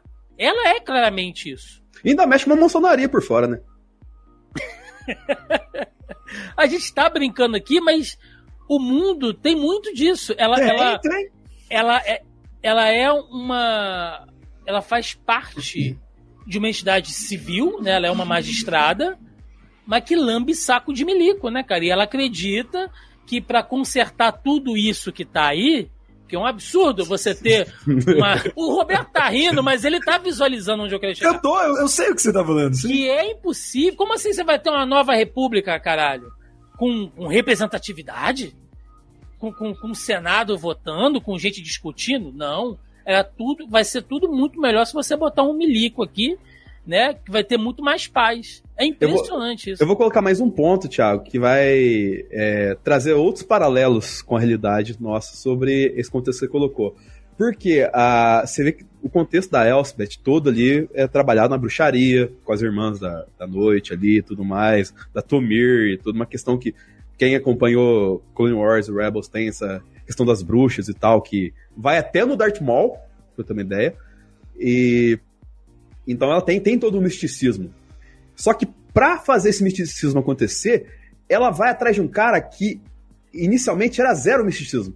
Que é o Troll. O Troll é um cara que ele é muito essa questão do tático, do militar, que a gente viu dele, ah, pô, ah, não, vamos lá, dois destacamentos pra cá, três destacamentos pra cá, não, manda um caça pra lá. Então, ele tem toda essa Não, questão. o, o, o Troll é aquele milico que só é, é, usa a religião pra angariar apoio dele. Exatamente, esse ponto que eu ia colocar. Ele, tipo assim, tá pouco se lixando pro rolê mágico e tudo mais, assim. Ele quer fazer o rolê dele acontecer, porque ele mesmo, ele não acredita nessa parada de, de Não. força, tá ligado? Não, o, o- o Troll, na- na verdade, eu não digo nem que ele não acredita. O Troll, ele é a figura máxima do pragmatismo. Sim, Exato. Então ele vira, irmão, eu preciso ir do ponto A ao ponto B. Ah, o que eu preciso fazer pra ir do ponto A ao ponto B? Meu irmão, tu tem que ficar com essas bruxas velhas aqui, tem que ficar, Tem que remen- paparicar essa véia. ficar remendando Entendeu? capacete de, Storm, de Stormtrooper com resina vermelha, tem que ter esse Exu caveirinha de braço direito, aí, de, de cara dourada. Isso tudo, e, e, tipo assim, a Soca, cara, o que é a Soca? Ah, ela é temida, ela é Jedi, ela voltou da vida. Meu irmão, foda-se. Quem treinou ela? Anakin. Anakin lutava assim, assim, assim. O Padawan aprende o jeito de lutar e o jeito de agir com o seu mestre. Já, meu irmão, eu, eu não te conheci, mas eu conheci teu mestre. Então eu te conheço. Ele, cara, e, e assim, o, o, o, E ele joga. E ele É, faz o- certo, ele é não, o- estratégico. o Milkinson, ele tá incrível Tá. no Sim. papel. Eu vi uma galera falando, ai, ele tá meio velho, ele tá não sei o que. Ah, Gente, o Troll de não Deus. é um personagem que vai sair no soco com ninguém. Ele é um cara que ele pode até se render pra te dar uma punhalada nas costas, mas ele não vai, ele não é um cara lutador. A Ninguém cara de desprezo dele, né, Roberto? Porque ele é aquela coisa, usou um termo perfeito que é o pragmatismo, e quem não faz parte do jogo militar ali, ele olha com certo desdém. Né? E ele respeita a Soca, respeita os Jedi, porque ele inclusive fala isso, né? Eu, eu- em, em um ato de heroísmo deles, eu já tomei no cu. Então, assim, eu não vou dar mais mole pra esses caras. E ele sabe que ele tem recursos limitados. Então ele, ele fica assim: não, manda uma nave. Manda uma equipe agora. Não, mas uma equipe é pouca. Não, mas não, não é pra ganhar. É só pra gente ganhar tempo aqui. Eu tenho pouco recurso, eu tenho que movimentar isso aqui. Agora você manda pra lá, manda pra cá, ativa o plano e tal, não sei o que. É muito isso. Sim. Né?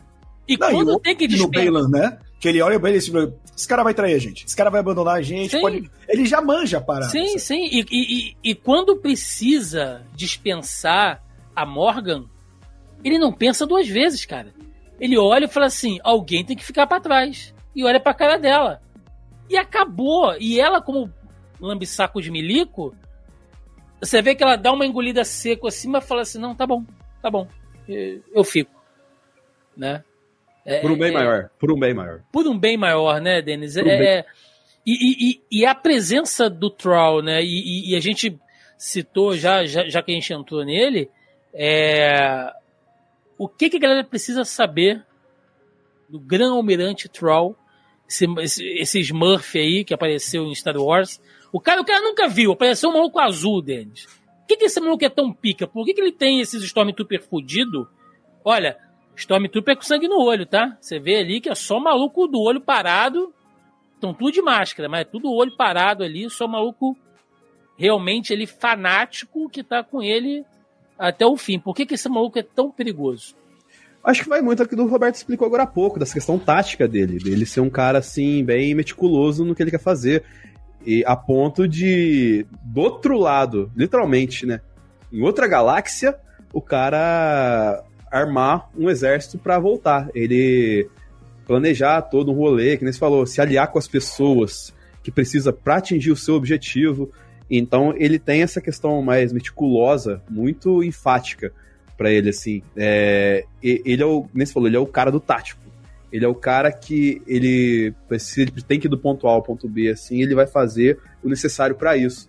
E isso, no contexto que a gente vê ele crescer em Rebels e tudo mais, é, é, é algo que, com o tempo para desenvolver, você vê que ele tem uma, umas nuances bem interessantes. Assim, tem uma questão artística. Ele tem uma ligação com a Sabine, que a gente não vê tanto assim na série, mas que é tipo assim, ele tem uma questão mais. Não vou dizer Thanos, tá ligado? Do, do cara que pensa passos certinhos e tal, assim, porque o Thanos tinha um tom de, de loucura que parece que o Troll não vai, sabe? O Troll, ele, ele paga de louco, mas ele não é louco. Ele deixa os outros loucos fazerem a loucura pra ele, tá ligado? Então tem essa questão de, dele ter uma frieza, sabe? para executar, que não é tão comum numa história tão emocional que a gente vê sempre. É, tipo assim, por mais que não tenha aparecido na série, ele é um cara que é muito mais frio e meticuloso que o próprio Skull ali, tá ligado? E é. E é muito mais nesse contexto que ele é perigoso por conta dessa meticulosidade. Maravilha. E Balan Skull, né? Skull, com a sua sua padawan ali, com a sua discípula, né? A, a Shinhat, que é aquela menina lá do. do do clipe da Cia, né? Igualzinho, né, cara? não é, não, mentira, gente. Aparece. É... E aí é aquilo, né? Ele, ele é relembrado, inclusive lá pelo. pelo droid lá, esqueci o nome dele, gente. O. Ryuang. Isso, Ryuang, que é o David Tennant, né? Então você, porra, outro. Bota um cara foda para fazer o droid, né? E é um droid cheio de personalidade. Sim. que ele lembra do Balan pelo mestre do Balan, né? Então, não, esse cara aqui, tipo, ah, nunca se destacou muito, mas, né, era estudioso e tal, enfim, é, que tá com uma discípula agora. E muita gente logo, né, pode pensar e ouvir algumas discussões em relação a isso. É... Ah, é um Sith, né? Os caras são é um Jedi que se corrompeu e tal. Mas você vê que, assim, não necessariamente, até pela maneira como eles se portam, e eu acho que é muito subjetivo, né? É, eu acho que o universo Star Wars, até com o próximo filme que vai sair agora, que vai explorar, né? Lá o, o, o início, né? Como se formou a Ordem Jedi e, e que as coisas não são tão preto no branco como é Sim. é hoje em dia. O próprio Luke né? E, e, e, toda a relação dele com o Kyle, né? Eu acho que Star Wars quer sair muito dessa coisa maniqueísta. Jedi bonzinho, luz, força, Sith malvado, sabre vermelho, tá? Eu acho que eles querem sair um pouco disso e estão começando a colocar personagens que lidam com a força, têm treinamento Jedi, mas que transitam entre esses lados. Vocês concordam isso que, que o que o Balan e a Shin eles estão indo nesse movimento, não é um Jedi, são mercenários, tiveram treinamento, mas ao mesmo tempo isso não faz deles automaticamente Siths? Sim, é, é, e tem até um detalhe que algumas pessoas notaram durante os trailers já, e foi confirmado pelos produtores em entrevista, que é, se tu notar, o sabre deles não é vermelho. Laranja. É um laranja, muito próximo. E, e para me dizer, ah, é porque é outra produção, pega a cena de batalha da Hat com a, com a Sabine e a Soka com o Merrick. O sabre do Merrick é completamente vermelho. É. E, então, tipo assim, o caminho do Balan é, é muito mais esse caminho que a galera do Universo Expandido gosta de chamar de Jedi cinza, né? Porque é ele é um cara que. É uma polêmica né? pra galera. É uma Nossa, polêmica que, que, não tem e tal, mas, tipo assim, repara, ele age como um Sith e tal, pelo caminho dele, mas ela treina como uma padawan. Sif não tem padawan. Tem um aprendiz que não é padawan, mas ela tem até a trancinha do padawan. Então, ele pode ser o mais próximo, que a gente tem até hoje nesse cânone da Disney, de um de um Grey Jedi, digamos assim. Sim. E tem um o lado que aí é, é questão de teoria da galera em cima que ele pode estar ali, ele foi até lá para despertar a tal da Abeloth, que é tipo uma força da natureza. Entende? E isso é uma outra parada que a gente viu e é ligada à história da Soca lá no Clone Wars. Porque teve uma questão que, tipo, como se a força fosse simbolizada por um pai, um filho e uma filha. Entendeu? Que a filha fosse a luz e o filho fosse as trevas. E aí tem toda uma jornada, uma historinha lá, que eu não vou entrar muito em detalhe aqui uhum. e tal, sim, mas que passou pela vida da Soca. Ela. E tem teorias que dizem que a Soca é a parte da, da vida, tá ligado? Que é a parte da luz, assim. Por isso que ela sobreviveu na jornada dela e tal. E a, no, no caso, a gente vê no Clone Wars o pai, a filha e o filho. E a gente não vê a mãe. E dizem que essa mãe que é a Abeloth, que é a força maior, que é, pode ser destruidora e tudo mais, assim, que as, pode ser que as bruxas acreditavam nela também, por isso que estavam ali. Então tem toda uma questão de, de um caminho que é muito nessa essência do que o Roberto falou, do cinza, tá ligado? Que é o, o meio ali. As essências. É mais uma força da natureza do que necessariamente algo é. bom ou mal, né? Sim. É, a mãe, a mãe seria isso, né? A força crua, digamos assim. Porque o pai representa o equilíbrio entre o lado negro e o lado da luz, o filho é o lado negro e a filha é o lado da luz, que é essa teoria que o Denis falou de que a Soka seria uma possível reencarnação, uma personificação da filha, né? Dessa figura da luz. Que é tá ligado até aquela coruja que aparece no final, que é a Morai. Entendeu? Que dizem que é uma representação dela também, que acompanha a Soka. Onde a Soca vai, a Morai tá junto. Mas ninguém sabe como é que a Morai chegou até a Soca. Entende? É. Então tem isso. Foi na, foi na outra baleia. Uh, e aí, vocês puxaram nessa né, questão de, de, uma outra força mais profunda, né, entidades, enfim. De novo, né, a Soca trabalhando com várias narrativas. A gente tem Jedi, a gente tem política, a gente tem luta de navinha, a gente tem Stormtrooper e a gente tem magia, cara vou, ah, vou além, a gente tem necromancia. Sim. Porque não é tão comum a gente ver magia dentro de Star Wars, né? Se for pegar outras coisas ali, é, é, é mais do cânone, né? Mais populares.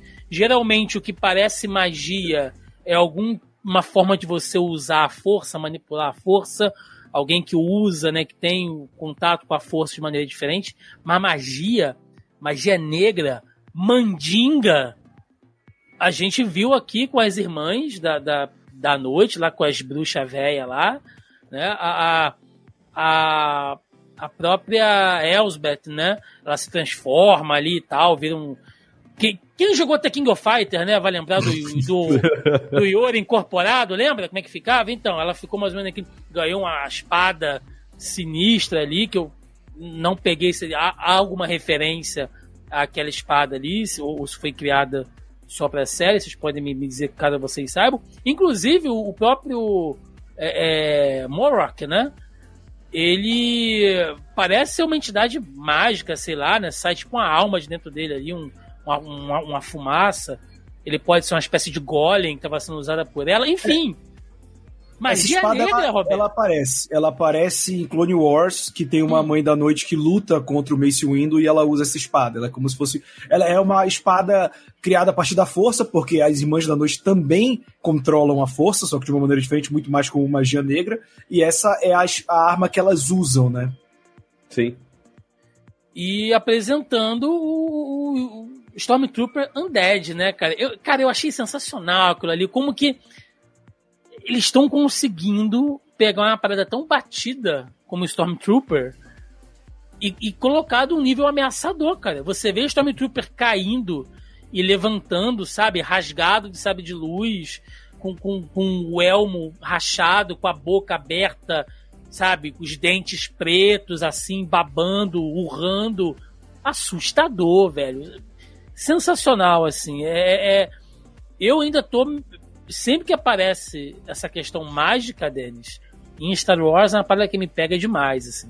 Até porque na tecnologia você já não tem mais o que aprimorar, né? Você tem lá o Imperial Trooper, Death Trooper, é, o Robô Motherfucker Trooper lá tal. Assim, o, qual que vai ser outro, outro perigo de, de Stormtrooper, tá ligado? Você tem que começar a colocar Sim. um zumbi no rolê, assim. Daqui a pouco surge lá um tanque, assim, meio. meio que nem os The Last of Us, tá ligado? Os, os bichão, meio trooper que nem teve, que, a, que lutou com a própria Sabine, com o Ezra, sabe? Então, é você colocar um medo mais ligado a essa questão mística. Que aí não é só na, na, na pancadaria que você resolve. E isso, cara, pra Star Wars faz total sentido, visto essa, essa questão de trazer a bruxaria pro rolê. Bruxaria. Bruxaria. Cara, mas, mas assim, é, é, interessante porque o conceito de, de Trooper zumbi já existia no universo expandido, né? Tem um uhum. livro justamente chamado Death Troopers, e que quem vai para O Denji deve saber que ele, que ele vai pra evento de Star Wars, sempre tem alguém com cosplay de, de Stormtrooper zumbi já há mais de 20 anos, cara. Total, total. E a gente não pode deixar de falar do Ezra, né? Que, que ele não é um fator. Deixa eu reformular. Né? Não é que ele não seja um fator principal na história, mas ele é uma motivação né, de, de alguns personagens ali. É, a maneira como ele utiliza a força, né? Ele virou uma. Já que se a gente tem a Ahsoka como um samurai, você tem o Ezra como uma espécie de monge Shaolin, né? Ele, ele se conecta à força de uma maneira diferente, ele utiliza, inclusive, lutando de uma maneira bem específica, então é, é interessante, né? De novo, focado ali numa cultura bem é, oriental, com essa pegada né, oriental. E eu achei um pouco excessivo, né? Se fosse, ah, pega um pelo em ovo aí, vai, para reclamar da série.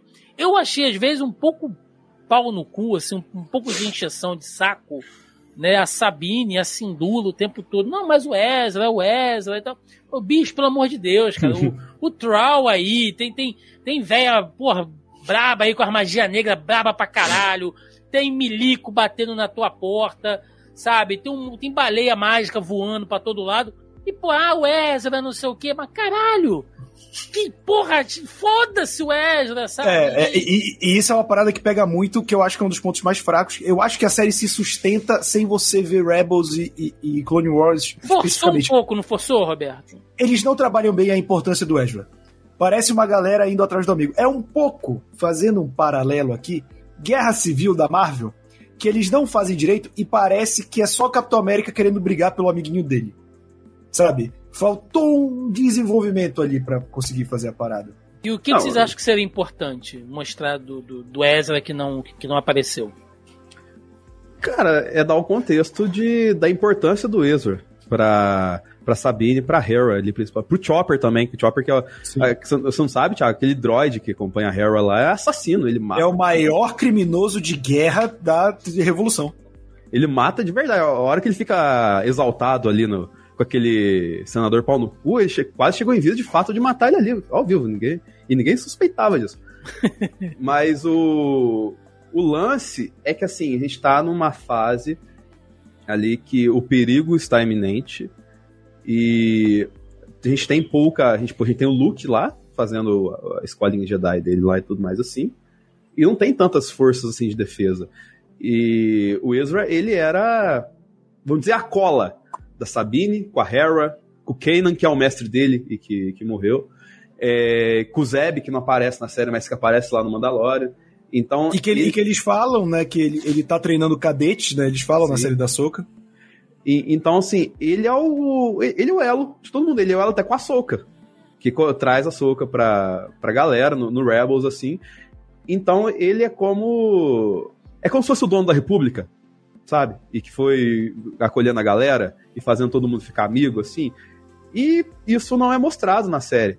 Tem até o. A única coisa que é ligada a ele, e que talvez vá denominar ele para os próximos tempos dentro da franquia, é o lance do Boken Jedi, que é um termo que surgiu na, na série, que é o. Acho que o Balan fala em certo ponto que ele é um Jedi, mas que não teve treinamento de academia. Ele é um Jedi porque ele aprendeu junto com o Kanan, é, que participou da academia, mas que não teve formação tudo mais. Então ele desenvolveu a força e seguiu o caminho Jedi, mas sem passar pela escola Jedi, assim. Então é é uma espécie de, de Jedi mais relax, assim. É, a gente não sabe os desdobramentos que vão ter sobre isso, mas assim, ele é uma força que pode ajudar a Soca por conta de. Ele até começa meio bicho grilo, né, Roberto? Pô, não, não vou usar sabre, nada tal assim. Aí a hora que ele entra na nave, é, eu tenho que arrumar um sabre aqui e tal. E aí tem toda a questão de, de usar a mesma peça do, do Kanan, que, que tinha lá, ele tinha uma peça guardada igualzinho, né, e tal. Então tem todo esse legado que ele traz de um personagem que é muito importante para Rebels, que é o Kanan, que era o, o Jedi que ficou escondido e caído e que manteve assim a, a chama da, do, do, do, caminho Jedi ainda meio que vivo né, dentro de Rebels. É, e, e, acho que vale a pena também dizer, né, Denis, que mais uma vez, uh, com o tempo, acho que o próprio público já está entendendo também que a força não é necessariamente só Jedi e Sith, né? Vocês citaram aqui diversos é, é, é outros exemplos, né? Grey Jedi, é, Boken Jedi, mesmo que sejam só conceitos, né? Não as próprias nada, irmãs da noite, né? As próprias irmãs da, da noite. Uh, o que era o, o Chirrut, né? O Sim.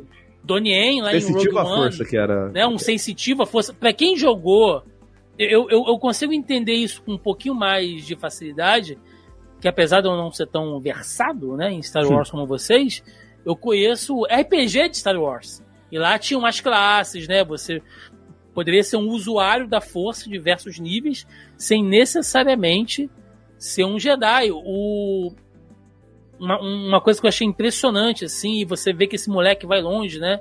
O filho da, da, da Hera, né?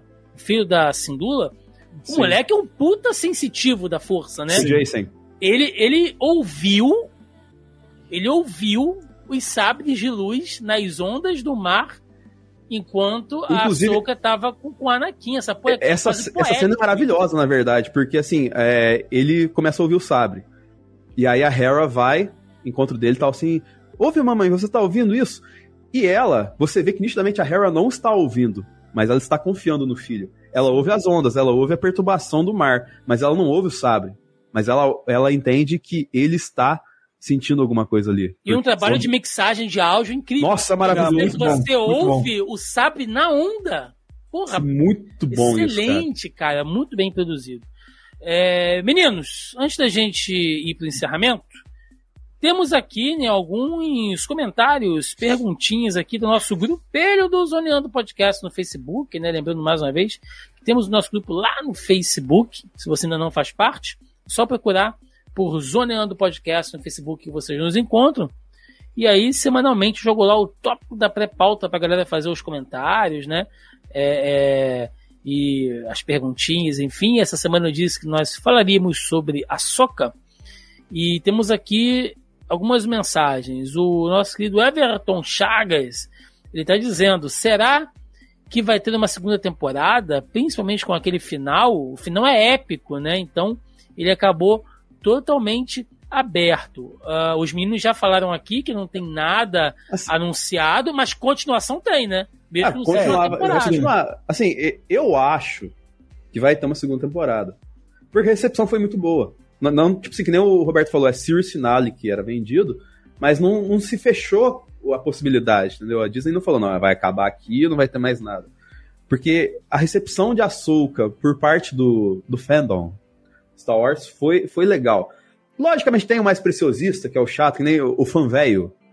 O, o fã velho de Star Wars, só você ouvir um Nandcast da vida aí, você vai entender que o fã velho não, não entendeu muito bem a Ahsoka. Tem que acabar. Tem que acabar é, o fã velho. Mas o, a galera que veio do Rebels, que consome, ela, ela abraçou a série. E tem história para contar a segunda temporada, entendeu? Então acho que. Eu acredito que vai ter. É que a gente tá meio no escuro sobre as obras que vão levar ao, ao filme do Mandoverso, né? Esse é o, o termo que o fã de Star Wars usa para esse tal eh, para esse universo da série de Mandalorian, Boba Fett e Ahsoka. É, como é que vai ser o filme do Mandoverso e tal, assim, o que a gente vai para chegar lá, a gente ainda não tem ideia do, das obras que vão ter. A gente sabe que vai chegar lá. Então, tipo, pode surgir, sei lá, uma, mais uma temporada de Mandalorian, sei lá, outra coisa de Ahsoka, talvez uma temporada. É, tinha a temporada dos Rangers, da of New Republic lá, que era com a Dina Carano, só que depois ela virou trampista lá, eles cortaram. aí, coisa, a, né? aí a série foi de Elizabeth, né? É, exatamente. Maravilhoso. O, a Márcia Correia, né, ela também fala aqui, olha, eu amei a série e a minha pergunta é quando vai ter a segunda temporada. Então a galera tá realmente aqui, né, querendo mais.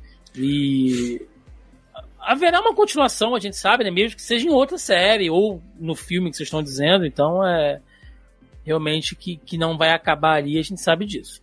O Cláudio Boaventura, ele tá dizendo o seguinte: uh, não tô acompanhando, sou mais viciado em super-heróis e coisas do tipo.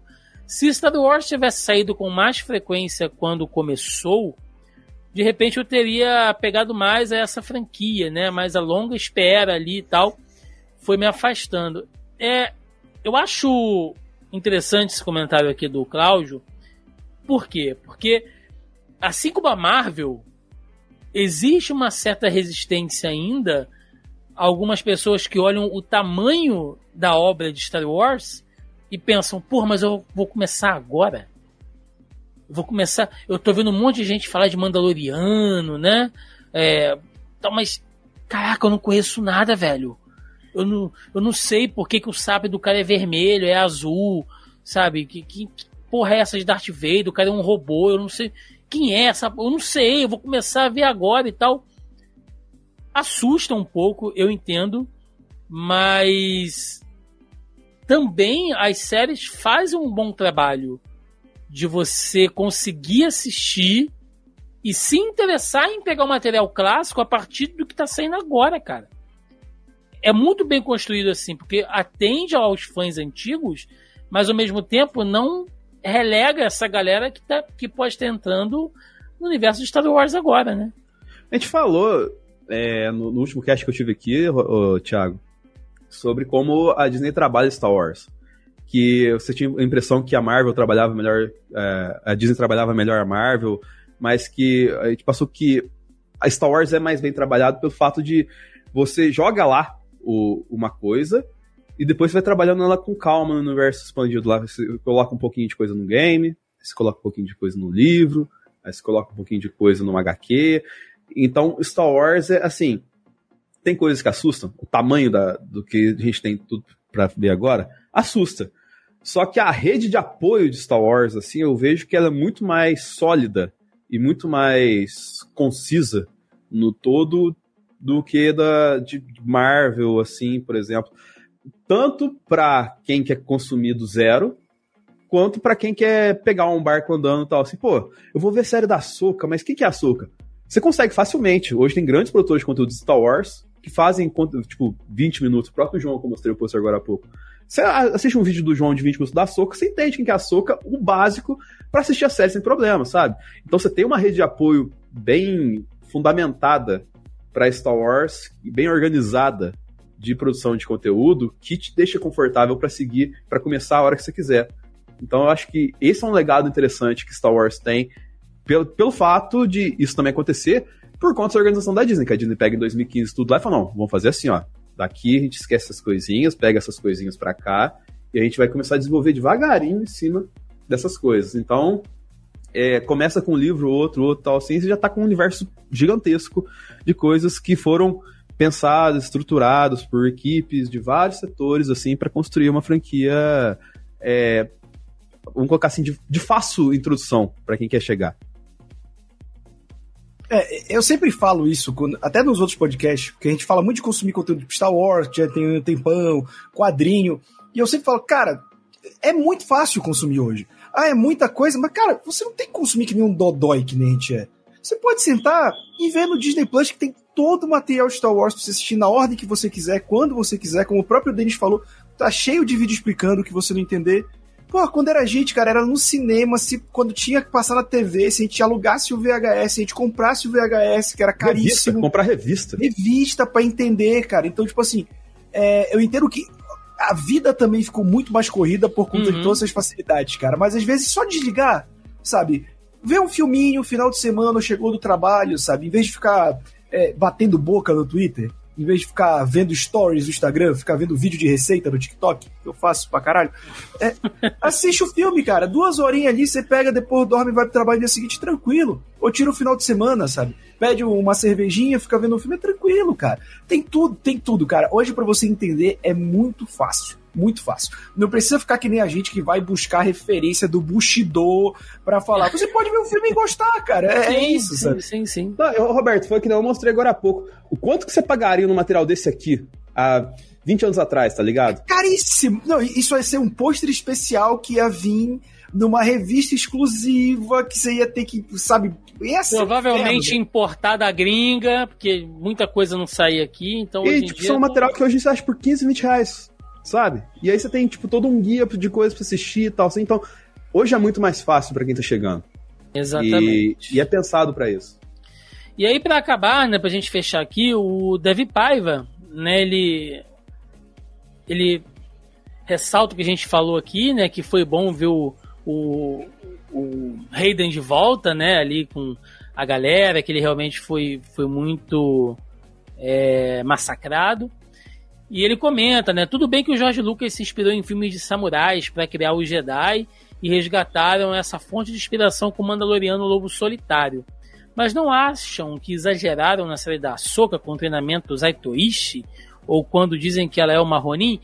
Cara, eu vou dizer que eu gostei demais. Inclusive, como eu falei, né? Esses pequenos detalhes, assim, ela lutando ao som de taiko, né? Com aquela parada meio japonesa ali, os movimentos que ela faz, o treinamento que ela faz com os dois sabres, né? Se portando ali como se fossem duas espadas japonesas e tal.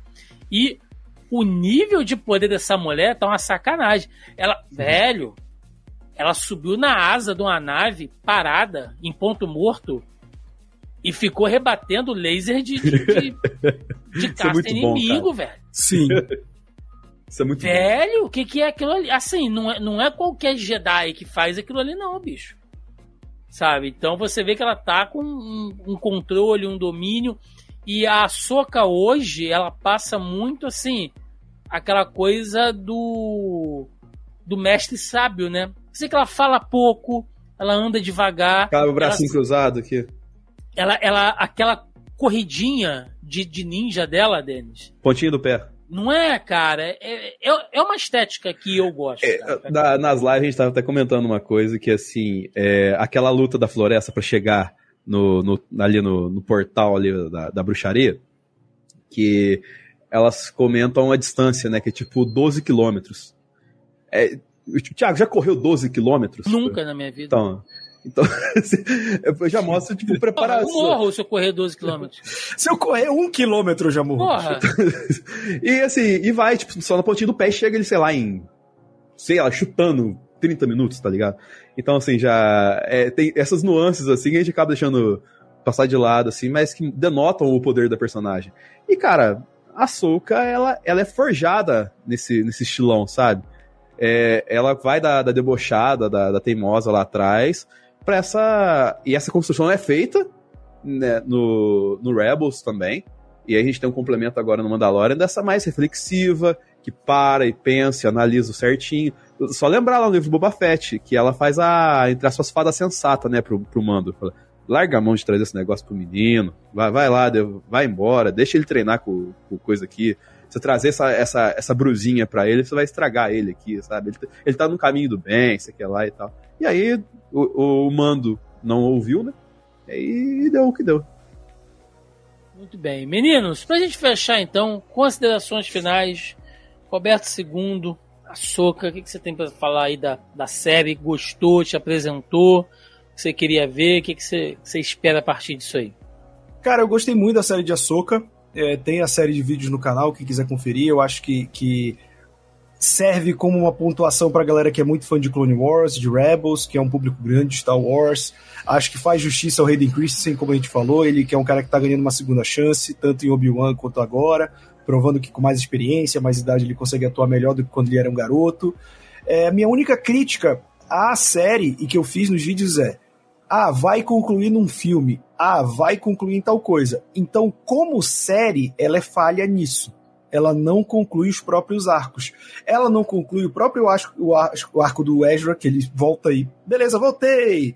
O Tron, beleza em terminar como uma grande ameaça, mas não termina da Soca, não termina do Balan, não termina da Sabine, não termina de ninguém. Então eu entendo que isso tudo seja um grande universo compartilhado, mas eu acho que toda obra tem, e eu estou falando isso hoje, dia 7 de outubro de 2023, em que a Disney não voltou atrás na decisão de que é uma série fechada em uma temporada.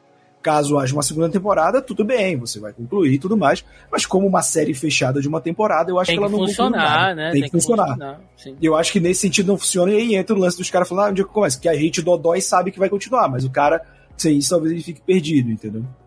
Maravilha. Denis Augusto, considerações finais. Cara, eu vou muito pela, pra essa linha do Roberto, de que assim, por mais que a série, pra quem acompanha Star Wars com mais afinco, tenha sido legal e se divertido bastante e voltado a momentos que você se divertiu também assistindo na animação esses personagens, é, pra, pra galera, pro maneiro de primeira viagem, você fica um pouco perdido. Não tem como, sabe? E o maior exemplo foi a sua reflexão sobre o Ezra, né? Por que caralho é o Ezra? Então, tipo assim, não tem como a gente defender isso se, se a visão do, do, público médio, o telespectador médio, como diz a Tássia, é, é, essa questão, tipo, de pô, quem que é esse cara, sabe? Então, é, essas questões das pontas abertas, assim, de começar histórias que não vão terminar aqui, ela meio que deixa é, sem preocupação para se construir história. Mas eu acho que essa falta de preocupação também é um ponto positivo, porque permitiu que fizesse histórias mais grandiosas. Como gente... Pô, quando a gente imaginar que ia sair de uma galáxia a outra Star Wars, tá ligado? Porque a galáxia é muito, muito distante. Será que essa outra galáxia é mais próxima da gente? Eu tenho. Começam a inventar umas paradas assim, de comer umas coisas. Tanto que, lembro na época dos episódios, tinha uma coisa no universo expandido que eles estavam muito ansiosos para acontecer, que não aconteceu, e que eu acho que foi um pouco desperdício, ou talvez nessa galáxia é um desperdício, de que é, a força não funcionasse, talvez, da mesma forma nessa outra galáxia, da forma que funciona na galáxia é, é, tá acostumado. Então poderia, sei lá, chegar lá, a Soca não ter poder da força, sabe? Que isso é o, o, outro rolê, uma outra parada, mas isso eles não, não, não quiseram entrar por esse caminho e tal, assim. Mas é uma coisa que acontece no universo expandido. Tem lugar que eles vão, tipo, de uma galáxia a outra e que a força, foda-se, saca? Antena, antena baixa, não tem. e, então, assim, tem. É, é uma expansão de universo interessante, sabe? Que, que possibilita, como você falou, bruxaria, é, tática, zumbi, tá ligado? Então é, é, é uma boa explosão carro mulheril em Star Wars. Sim, sim, sim, sim. Eu, eu só reintegro aqui tudo que os meninos falaram. É, é uma pena realmente que não tem uma segunda temporada prevista, apesar da gente saber que a história em si vai continuar. Mas eu gostei desse universo de Ahsoka, apresenta a parte política, apresentação, apresenta ali um pouquinho de terror, né? Por que não? É muito bem produzida, fotografia bacana pra cacete. Então, cara, mais uma pra conta do universo de Star Wars.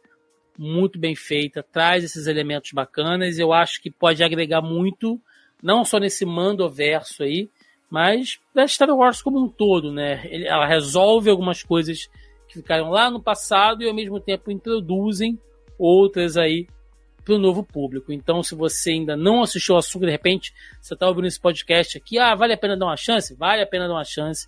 Vai lá, ah, eu não conheço muito Star Wars. Assiste, assiste, quem sabe você gosta. O próprio e, Disney Plus, cara, tem várias playlists você entra assim. É, no, no Disney Plus, ah, a Jornada da Soca. Então, tipo, sei lá, tem uns 8, 9 episódios principais, assim, que ele Sim. mistura. Aí pega um pedaço do Tales of the Jedi, vai lá, pega uns episódios de Clone Wars, pega uns episódios de Rebels, assim. E o, pra o te grosso. Ajudar, pra te ajudar. Você tem lá.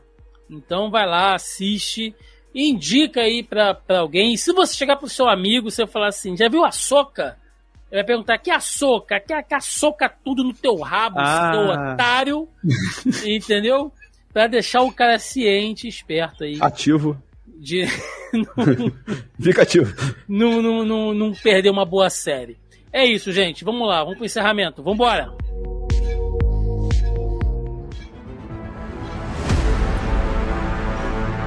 E chegamos ao final de mais um Zoneando Podcast, onde falamos da primeira e talvez única, quem sabe, temporada de Ahsoka, nova série do universo Star Wars no Disney Plus. Acho que a gente abordou aqui alguns pontos bem bacanas sobre a série, então aquele momento para recadinho, jabá, o que vocês quiserem aí.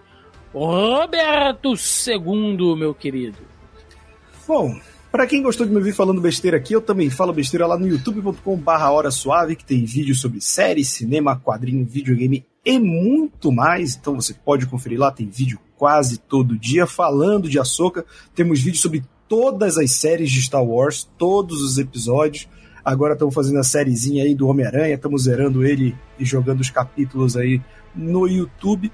Além disso, também tem meu pequeno projetinho que é o Eu Te Amo Doutor Zaios, que vai ao ar toda terça-feira comentando episódio a episódio de Os Simpsons. É isso, papai. Maravilhoso. Mas do semana o Roberto acaba ser do Simpsons. Ah, Ah, é, não. acaba assim. Acaba assim.